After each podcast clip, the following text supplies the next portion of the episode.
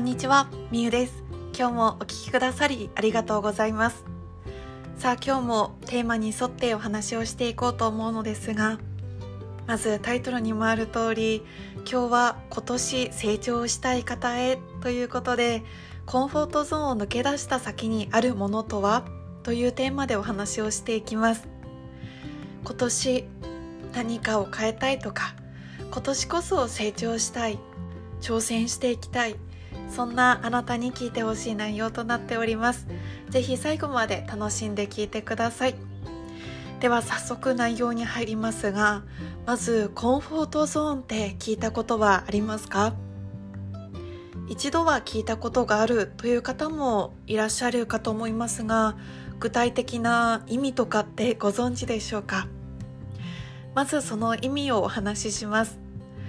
コンフォートゾーンとは快適な空間を意味する言葉です。ストレスとか不安がなく限りなく落ち着いた精神状態でいられる場所を示しています。またその他はコンフォートゾーンは居心地のいい場所というこう意味合いもあります。今日のテーマはコンフォートゾーン抜け出した先にあるものとは？というテーマなんですけれども結論を言うとコンフォートゾーンを抜け出した先にあるものは成長ですね。それをもうちょっとビジネスチックというか、もうちょっと専門的な言葉で言うと、ラーニングゾーンというものがあるんです。少しイメージをして聞いていただきたいんですけれども、3つの大きな円があるとして、その一番中心にコンフォートゾーンというものがあります。さっき言ったように快適な空間や居心地のいい場所ですね。で、そしてその外側にはラーニングゾーンというものがあります。コンフォートゾーンを抜け出したその先の領域ですね。でビジネスパーソンとか成長したいって願っている方にとってはこのラーニングゾーンに身を置いた方がいいと考えられています。ラーニングゾーンがもうちょっと具体的にどういう領域かっていうのをお話しすると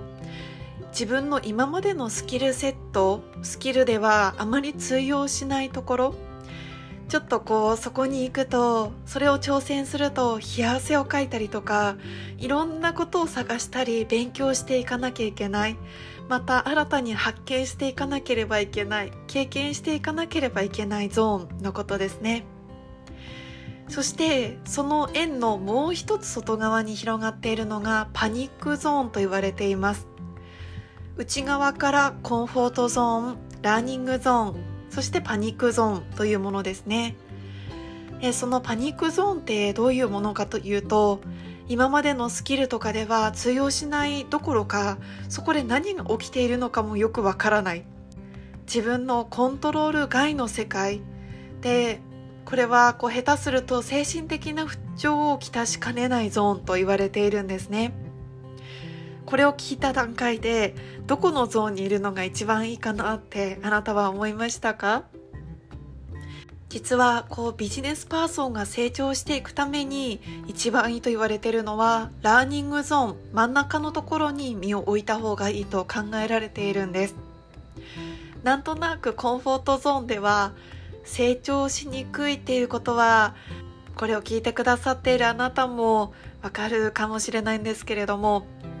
このコンフォートゾーンって自分にとってすごく居心地のいい空間快適な場所であるがためにそれ以上の成長が望めないところでもあるんですよね。もちろん人間として生まれたから以上人間ってこう危険なものとかから身をこう守る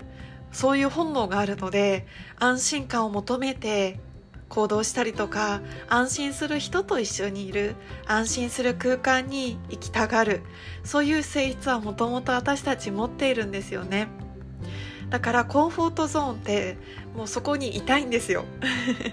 もうその空間が一番安心できできるし自分にとってこうあったかいこうぬるま湯な温泉に入っているようなあー気持ちいいなみたいなずっとここから出なくてもちょうどいいやみたいな感覚なんですよね。でもその先一歩先にあるゾーンラーニングゾーンに行くことで自分の学びが広がったりとか自分の経験が広がったり新しい世界を見ることができる新しい人と出会うことができる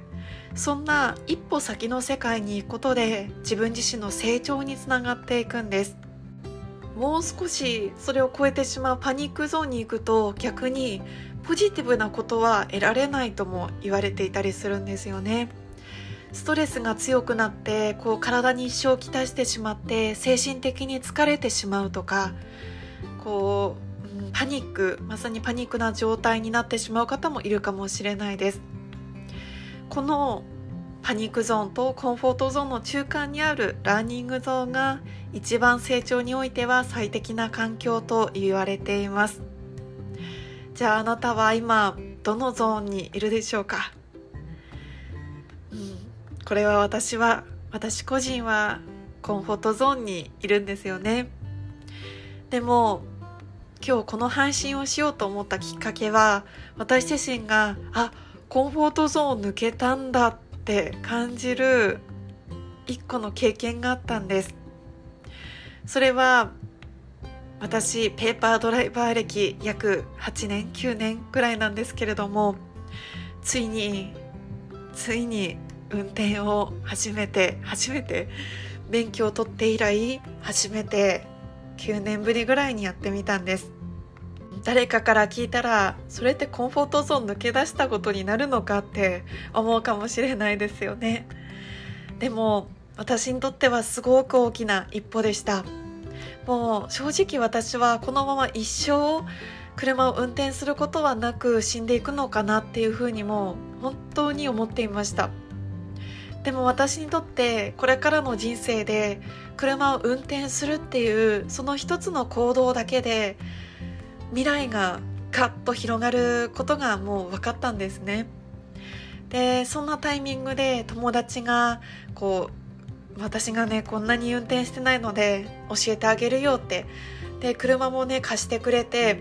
であの一緒にあの頑張ろうみたいな。一緒にね運転して運転できるようになろうっていう風に言ってくれてそんな友達の支えもあってついに私は今日9年ぶりぐらいに運転をしたんです。もう正直めちゃめちゃ怖かったです。本当に怖くって。なんかさあじゃあやってみようって言われた時に正直逃げ出したくなる気持ち。やりたいのは自分って言ったのにうわどうしよう逃げ出したいみたいな気持ちになったんですけれどもそこでいやもう私はこれを運転するんだって覚悟を決めてもう一つ一つもうエンジンのかけ方からですよ。エンジンのかけ方からもうアクセルブレーキサイドブレーキとかあの右折するには左折するにはどうやってやればいいとかなんかそういうことを本当に力を教えてくれて、ね、私があのちゃんとねもう本当に安全に運転できるようにもうこの島私がいる島は信号もない島なんですけれども本当に時速時速、うん、20キロぐらい。20から40ぐらいのもう本当に徐行でまずは練習をしました。でそんなね経験を通して私は今日ふとあ私コンフォートゾーンを一歩抜けたんだって思えたんです。その時の気持ちとしてはなんかすごく達成感まだね達成感を感じるには早い段階なんですけれどもそれでもすごく嬉しかったしなんか一皮むけたなって思えたし新しい自分の可能性が広がっていくって心底ワクワクしました。で思い返せば私はこの感覚あ私挑戦してるなとかあ私成長してるってこういうふうに思う感覚って思い返せば去年1年間ってそんななかったなって思ったんです。去年も挑戦したことはいくつかねあったんですけれども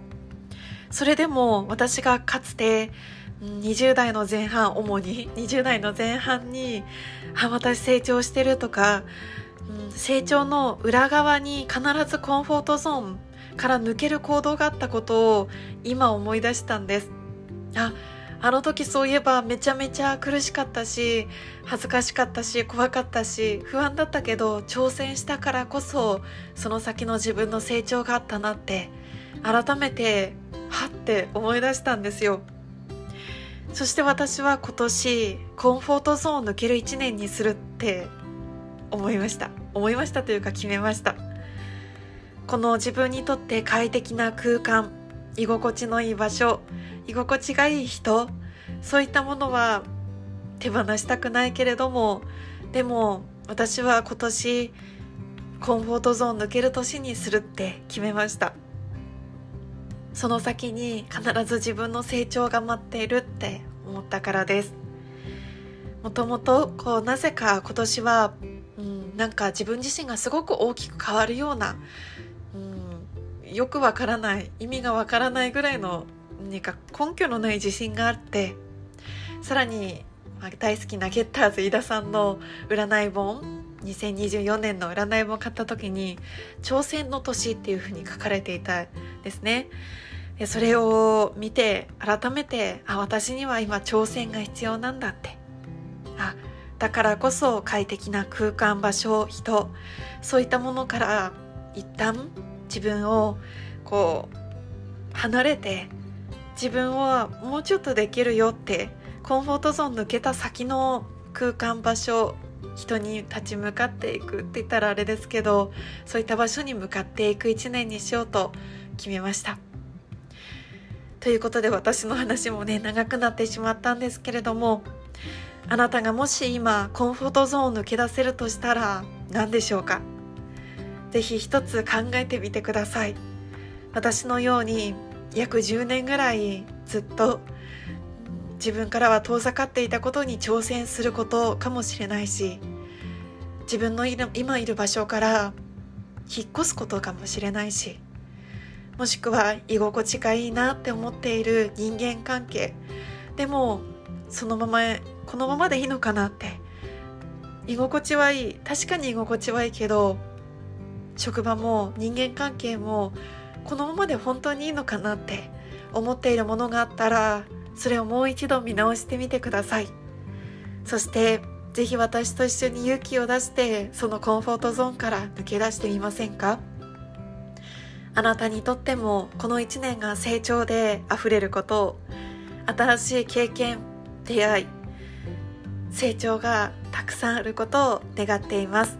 それでは今日も最後までお聴きくださり本当にありがとうございます